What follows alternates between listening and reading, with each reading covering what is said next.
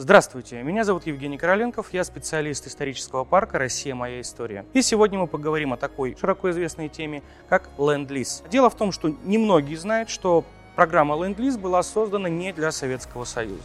И сейчас мы поговорим немножко о цифрах. Если говорить о э, поставках в денежном эквиваленте, которые были осуществлены из Соединенных Штатов Америки союзникам, то две страны получили по 1 миллиарду 600 миллионам долларовом эквиваленте поставок. Это были Китай и э, Франция. На втором месте по мощности поставок был Советский Союз. 11,3 миллиарда долларов. Самое первое место занимает как раз-таки Британская империя. Собственно, та страна, для которой ленд и создавался. Подумайте только.